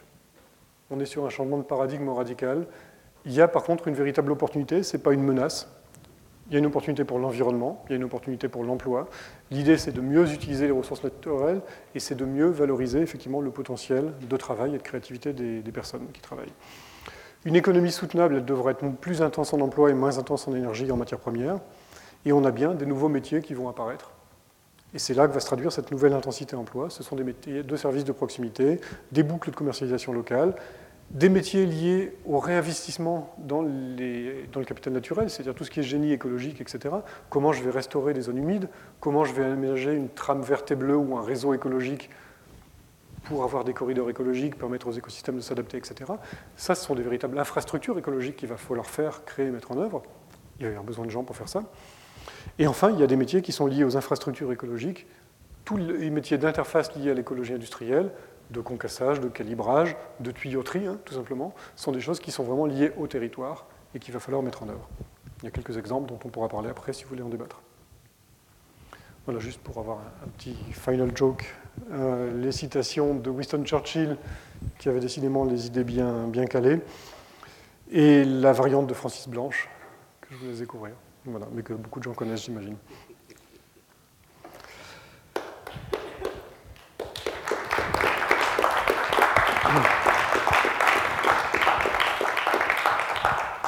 Crois qu'il y a un micro, si on...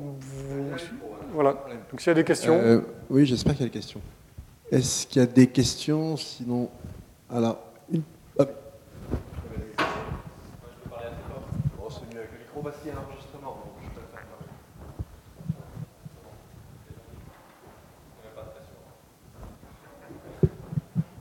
Voilà, bonsoir, merci beaucoup pour la, pour la présentation. J'avais une, juste une question euh, euh, liée à la fois, enfin, au cours que, j'ai pu suivre avec le professeur Erkman et puis euh, par rapport aux emplois verts. C'est-à-dire qu'il y, a suffisamment de gens qui soulignent euh, justement le, euh, le fait que les emplois verts sont liés à tout le, le, développement de, ces emplois verts est lié à, l'industrie dans l'état dans lequel elle est actuellement, par exemple, par, rapport à l'écologie industrielle aussi, l'utilisation des déchets d'autres industries ne soutient pas la diminution de la quantité de déchets. Euh, les emplois verts euh, non plus, euh, pour une certaine partie d'entre eux, il ne faudrait pas que, les circonstances changent trop parce que ces emplois n'auraient plus lieu, d'être. Vous avez, mentionné qu'il fallait qu'il y ait que ces emplois, qu'il y ait de nouveaux types d'emplois qui soient créés. Ça, c'est un fait, mais dans, l'état actuel des choses, il semble, assez clair qu'un certain nombre, un, pourcentage assez important des emplois verts profitent de la situation actuelle et euh, en fait, le système n'a aucun intérêt à, vraiment totalement changer. Il faut une sorte de pérennisation de, la situation actuelle. Donc est-ce qu'il euh, n'y aurait pas justement quelque chose de, problématique avec euh, certains aspects de, l'écologie industrielle et de, ces emplois verts? Il n'y a jamais une réponse simple à une question aussi compliquée que celle qu'on doit affronter aujourd'hui. Euh, enfin, si j'ai bien compris, pour essayer de reformuler, la question c'est de dire aujourd'hui beaucoup d'emplois divers sont en fait des emplois de bout de tuyau, c'est-à-dire des emplois de traitement de déchets, d'incinération, d'enfouissement, euh, de traitement des eaux dites usées, etc. Et l'idée c'est que si on travaille plus en amont, est-ce qu'on ne va pas perdre plus d'emplois au bout du tuyau qu'on va en recréer tout au long de la chaîne de valeur et en, et en, amont, c'est ça? Est-ce qu'il n'y a justement pas une inertie qui est créée euh, par, par, ce, euh, par la même occasion, par cette création d'emplois de, verts? Euh, L'inertie, elle est là, bien sûr. L'inertie, elle est là, elle est réelle.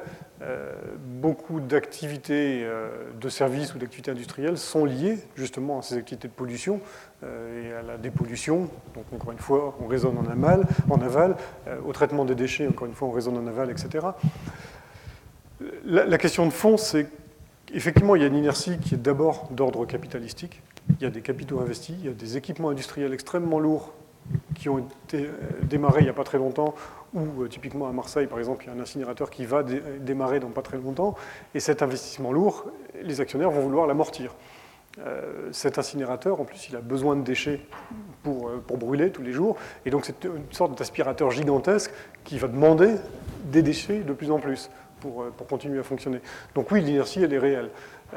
la vraie question, et moi, quand je rencontre des gens qui sont dans ces filières-là, dans les métiers du déchet, etc., c'est de se poser la question de la finalité. Moi, je leur dis toujours, mais votre métier, c'est quoi? Est-ce que vous vous situez en aval forcément, et votre métier est de traiter des déchets, et vous n'avez aucune visibilité sur tout ce qui se passe en amont, ou est-ce que votre métier, ça doit plutôt être d'aller vers l'ingénierie amont et d'aller conseiller les collectivités, les industriels, etc., sur des stratégies d'évitement de la production de déchets, ou de recyclage et de valorisation.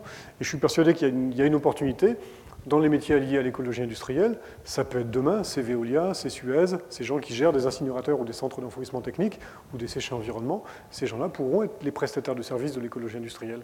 Surtout ces métiers d'interface et de transformation des matériaux, enfin des déchets en matériaux neufs. Donc la vraie question, et ça je n'ai pas forcément une réponse toute faite aujourd'hui parce qu'il faudrait vraiment étudier de manière très fine sur le terrain ce que ça pourrait représenter, est-ce qu'on va perdre plus d'emplois au bout du tuyau qu'on en créera en amont euh, ou pas. Mais il y, a quelques exemples en écologie industrielle, comme l'exemple de Halifax, par exemple, au Canada, où on a montré qu'on avait plutôt créé des emplois neufs, en plus de préserver les emplois existants, parce qu'on est rentré dans les stratégies d'écologie industrielle. En gros, c'était sur euh, une zone d'activité de 1400 emplois, dont beaucoup étaient menacés. On a créé 140 nouveaux emplois, en plus de conserver les emplois existants.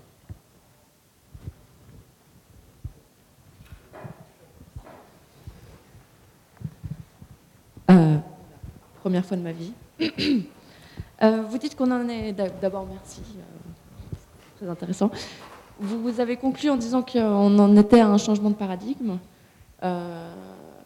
est-ce que c'est vraiment. Est-ce que vous pensez que cette nouvelle conception de l'économie et de la production va se faire naturellement par une conscientisation et qu'elle va s'installer comme comme une nouvelle culture de la production ou est-ce que c'est une approche top-down et qu'il va falloir imposer ça euh, à l'économie? Ben, En gros, c'est est-ce qu'elle est, est, qu'elle est, choisie ou est-ce qu'elle est subie? La transformation et la, conversion des économies. Est-ce qu'elle, va séduire assez pour être choisie en tout cas? Alors, aujourd'hui, elle commence à séduire. Mhm. Elle a séduit un certain nombre d'entreprises. Euh, tout simplement parce qu'on a vu qu'il y avait de l'argent à gagner, que c'était rentable. Donc ce n'est pas quelque chose qu'on fait par générosité pour les autres, à l'exception de quelques visionnaires comme Interface, Patagonia, etc., mais qui restent quand même des, un peu des marginaux dans le monde industriel. Mais il y a beaucoup de grands acteurs qui y sont allés parce qu'ils avaient euh, des choses à gagner. Typiquement, c'est euh, SafeChem, c'est une filiale de Bayer, ou de, enfin c'est une filiale d'un grand, d'un grand groupe chimiste mondial assez connu. De BASF, oui, c'est ça. Euh, SafeChem s'est mis à l'allocation de solvants et d'acide, euh, pas pour faire de l'écologie, euh, ils se sont mis là parce qu'ils se sont rendus compte qu'il y avait un modèle économique qui était rentable. Et qu'en plus, effectivement, ça permettait de pérenniser les relations client-fournisseur, ce qui est un autre modèle important. Et justement, parce qu'avec la crise, j'ai constaté, si on regarde un peu les plans de relance, je n'ai pas regardé hmm. dans le détail du tout, hein, mais il y a toujours une composante environnementale dans les plans de relance nationaux. Est-ce que, ça, est que vous avez constaté une certaine une prise de conscience étatique de ce point de vue-là? Pour, ou bien si c'est que des approches end of pipe dans les plans de relance? Ça, c'est un sujet extrêmement douloureux, par contre, et un, gros sujet de frustration pour moi, effectivement. Euh, il y a eu un comparatif publié il y a quelques temps, dans, je crois que c'est dans Terra Eco, il me semble, où on comparait ces différents plans de relance nationaux. Non, c'est pas dans Terra Eco, peut-être dans le monde, un cas spécial du monde, quelque chose comme ça. Euh, et en gros, le plus vert, entre guillemets, c'était celui de la Corée du Sud, où euh, je crois que c'est à peu près 75% du plan de relance allait dans le financement de la rénovation du bâti euh, vers les énergies renouvelables, vers la restauration des écosystèmes et la dépollution de tout ce qui est haute surface, etc. Euh, mais le, vrai drame, enfin moi, le pays qui me concerne le plus, c'est la France, hein, naturellement, je suis désolé. Et, là, j'ai une grosse frustration, c'est qu'il y, a deux ans, on était autour d'une table pour discuter du Grenelle de l'environnement. Et on a proposé des mesures qui allaient créer des emplois et qui étaient des mesures d'efficacité énergétique, d'indépendance énergétique, etc. Et on nous a dit oui, mais ces mesures, elles coûtent trop cher, on ne peut pas les financer, donc on va les étaler dans le temps. Et puis est arrivée la crise et les plans de relance multiples, et là, on a trouvé de l'argent. On a débloqué de l'argent pour les banques, pour l'industrie automobile, etc. Cet argent-là, j'aurais préféré qu'on le mette. Et encore maintenant, il n'est pas trop tard. Il n'est pas trop tard. On peut encore créer des emplois en les finançant, en finançant le Grenelle de l'environnement. Donc voilà, l'argent de la crise, enfin l'argent de la relance, où on le met prioritairement, et là c'est des choix politiques. Euh, et c'est vrai que j'ai une grosse frustration par rapport à ça, c'est que j'ai l'impression qu'on est un peu passé à côté de la plaque.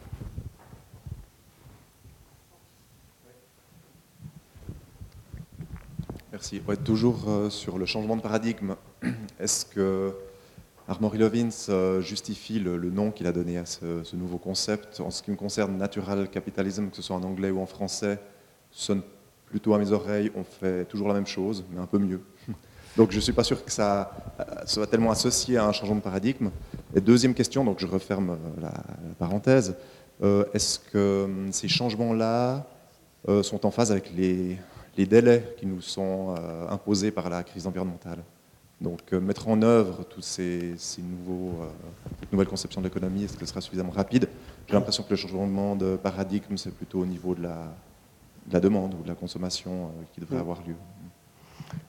Deux éléments de réponse sur la, première partie de votre intervention. Oui. C'est vrai que dans ta présentation du début, tu as parlé euh, d'amaigrissement, je ne sais plus comment, la pensée maigre. La pensée maigre. Et tu n'en as plus jamais parlé jusqu'à la fin. Oui, c'est vrai. Euh, alors c'est dommage. Il y a un exemple typique, par exemple, c'est hum, le cas d'une usine, euh, désolé, c'est encore Interface qui sort là comme exemple. Pour concevoir l'usine, on, on, a commencé par euh, concevoir le tracé des tuyaux avant de penser à l'emplacement des machines. Généralement, on pense plutôt à optimiser le travail et les flux logistiques en surface, et donc on pose les machines d'une manière qui nous paraît rationnelle, sauf que les tuyaux en dessous pour alimenter ces machines en air, en eau, etc., il y a des coudes, il y a des machins, etc., il y a des déperditions d'énergie énormes. On a commencé là par mettre d'abord des tuyaux plus gros, avec des plus gros diamètres, pour qu'il y ait moins de frottement, de friction, etc. Et ensuite, on a fait des tuyaux relativement droits, avec des coudes assez, assez cintrés, etc. Et ensuite, on a disposé les machines en fonction de l'emplacement des tuyaux. C'est un exemple de pensée maigre, et c'est donc pas, ça ne veut pas dire se serrer la ceinture, etc. C'est de penser les choses vraiment en amont, de manière à ce qu'on soit plus efficace sur l'ensemble du procédé. Donc c'est vraiment du réingénierie euh, complet du procédé. Sur l'intervention euh, par rapport au, capital naturel, c'est faire la même chose un peu mieux. Euh, capitalisme naturel, si on prend comme ça, c'est pas la peine d'en parler. Euh, si on le prend comme ça, c'est plutôt le management environnemental ISO 14001 euh, classique tel qu'on le faisait avant. Il n'y a pas de rupture. si on veut vraiment que le capitalisme naturel ait un sens, c'est vrai qu'il faut qu'il y ait une rupture fondamentale, aussi bien dans les modes de production que les modes de distribution, que les modes de consommation. et donc là, il y a des choix qui sont des choix stratégiques, en fait, vraiment très structurants pour l'entreprise. Et moi, je crois que la base du raisonnement du capitalisme naturel, c'est bien de prendre conscience de cette échelle des différentes euh, composantes de la richesse, en fait. Et bien voir que le capital naturel, encore une fois, le stock et les services écologiques, c'est bien la base de toute la richesse qui est créée au-dessus. Donc euh, un système où on aurait une pyramide progressivement inversée, ce qui est d'ailleurs un petit peu ce qu'on, la réalité aujourd'hui, d'ailleurs, c'est ça, on a une espèce d'hypertrophie de, la finance et euh, un capital naturel qui se réduit comme peau de chagrin. Ça va devenir extrêmement instable. Ça l'est d'ailleurs déjà, aussi bien en termes d'image que dans la réalité. Et par rapport à l'échelle euh, de temps, est-ce que le changement est assez rapide? Cette question-là euh, revient au même que de se dire est-ce qu'il faut être optimiste ou pessimiste? N'ai pas de réponse à cette question-là. Aujourd'hui, effectivement, le constat qu'on peut faire, c'est que le rythme du changement n'est pas à la hauteur des enjeux. Les changements qu'on peut constater ne sont pas à la hauteur des enjeux. On est encore en train de nous parler d'éco-gestes du type euh, il faut trier ses déchets, il faut mettre des ampoules basse consommation, il faut couper, euh, il le robinet quand on se brosse les dents. C'est plus ces éco-gestes-là qui sont à la hauteur des enjeux. On voit bien, on est sur des changements d'échelle, on n'est pas sur des réductions graduelles de l'ordre de 1, 2, 3% qu'on va grappiller sur différentes consommations énergétiques. Donc non, effectivement, le rythme de changement n'est pas suffisant. Maintenant, ce qu'il faut, c'est mettre son énergie dans la balance pour essayer de faire en sorte d'accélérer les choses. Alors, J'allume. Ça marche Ça marche? Ah voilà. Euh, une petite question sur le biomimétisme, parce que j'aime bien euh, cette thématique, mais euh, j'aimerais savoir en fait votre expérience française. Est-ce que ça parle aux entreprises que, Parce que outre les grands classiques des termitières, la forme du métro, aérodynamique, tout ça, est-ce que concrètement au niveau éco-design recherche et développement Est-ce que voilà, est-ce que outre les, grands exemples dont on parle tout le temps, que je connaissais parce que j'ai lu les mêmes livres que vous, etc. quel est, parce que bon, c'est souvent une pensée quand même américaine. Voilà, alors que quid de, la France La France est très très très en retard sur ce sujet-là. Euh, c'est moi qui vous en parle parce qu'effectivement, je, me fais un petit peu le porte-parole en France de ces idées-là. Euh, mais il se trouve qu'en France, à un moment donné, je voulais organiser au mois de juin une table ronde sur le biomimétisme en France. J'ai trouvé aucun exemple en France d'une entreprise qui voulait s'engager avec nous pour témoigner de, résultats. Euh, on fait venir un Belge, donc c'est quand même assez intéressant. Donc ça veut dire que oui, aujourd'hui, non, il n'y a, pas de cas, si ce n'est peut-être sur le premier niveau du biomimétisme, qui est de dire est-ce qu'on va essayer de concevoir euh, des produits qui imitent un petit peu des fonctions du vivant, etc. J'ai un exemple, c'est un fabricant de polymères qui fait une sorte de système avec une microvascularisation et c'est un polymère autoréparant qui s'inspire un petit peu des, propriétés d'autoréparation des os, par exemple. Mais c'est le seul exemple. exemple il, est très technicien et il ne répond absolument pas à une problématique de durabilité, donc il n'est pas dans, l'enjeu, il n'est pas dans cette épure-là. Parce que, est-ce qu'il y a le... Parce que finalement, Janine Benius, par exemple, elle a une démarche où elle essaye de récolter un petit peu tous les groupes de recherche ou toutes les démarches, euh, je ne sais plus, elle appelle ça les, les, euh, les, 100 meilleurs exemples de la nature, je ne sais plus qu'est-ce qu'elle veut faire, enfin, tout ce consortium, la Biomimicry Guild, vous avez entendu parler, je pense. Euh, alors, est-ce que ne vaudrait pas la peine de faire une sorte de screening de ce qui se passe aussi, par exemple, dans les académies, finalement? Parce que là, il y a des fois une recherche sur finalement, bon, pas forcément appliqué, mais simplement sur euh, euh, des, compétences des organismes vivants, etc. Euh, où il manquerait peut-être juste le lien après avec le, business, entre guillemets. Enfin, je, pour, faire court, hein, mais simplement de, voir comment peut-être mettre ensemble autour d'une table des acteurs, des parties prenantes de différents de, différentes institutions. Ça me paraît très intéressant. Je, suis tout à fait partant. Je serais le premier intéressé pour monte ce genre de dynamique en Europe. Alors, sachant qu'il y a déjà une structure qui s'appelle Biomimicry Europa, mais qui n'est pas très avancée en termes d'organisation, mais ce serait intéressant qu'on réfléchisse avec eux là-dessus. Et du côté académique, alors c'est vrai qu'en Europe, ça se passe beaucoup plus d'ailleurs dans les cercles académiques, euh, notamment en Allemagne avec l'Institut Max Planck ou le Wuppertal Institute, euh, qui travaillent plutôt sur ces questions-là. Euh, encore une fois, la, France est plutôt en retard, même s'il y a eu un congrès sur le biomimétisme euh, il y a deux ans à Marseille d'ailleurs, mais la plupart des orateurs étaient des orateurs qui venaient du Royaume-Uni, des États-Unis ou d'Allemagne. Donc euh, oui, si on pouvait monter un réseau académique sur ces questions-là, je serais tout à fait intéressé pour participer ou au moins observer et relayer ce qui peut s'y passer. Merci. Une dernière question.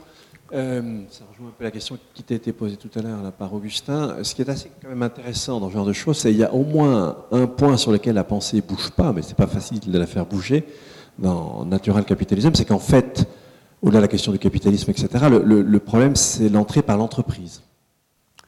Oui. Et c'est jamais l'entrée, si tu veux, par les politiques publiques. Or, on a un problème d'échelle, on a un problème de rapidité, moi, j'ai bien peur que tant qu'on en reste à une entrée, si tu veux, par l'entreprise, qui a tout à fait sa légitimité de toute façon, c'est-à-dire qu'il y a une demande, il y a des choses qui se font, qu'on ne sera jamais ni au rythme, ni à l'échelle des problèmes.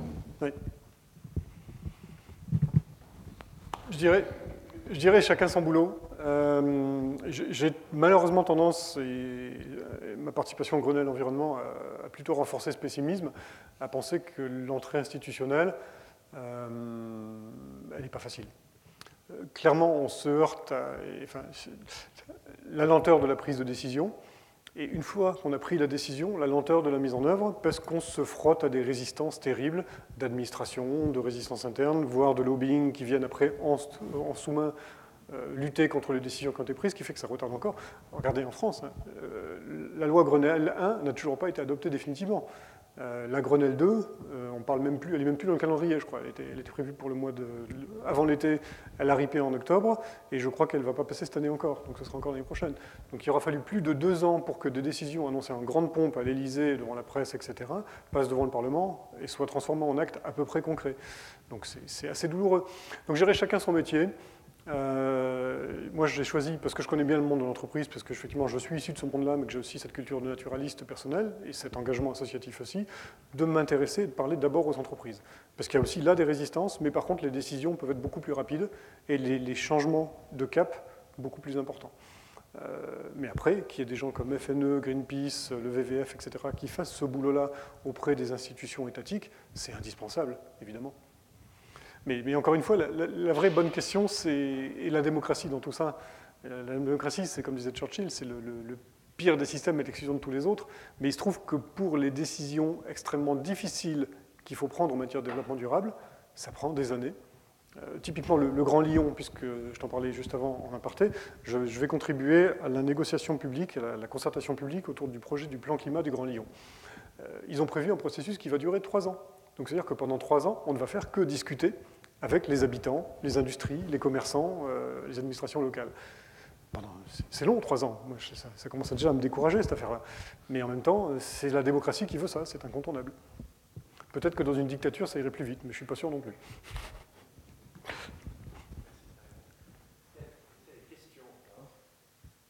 Non, plus de questions. Ben, écoute, on va te remercier, Emmanuel. Merci. Merci à toi.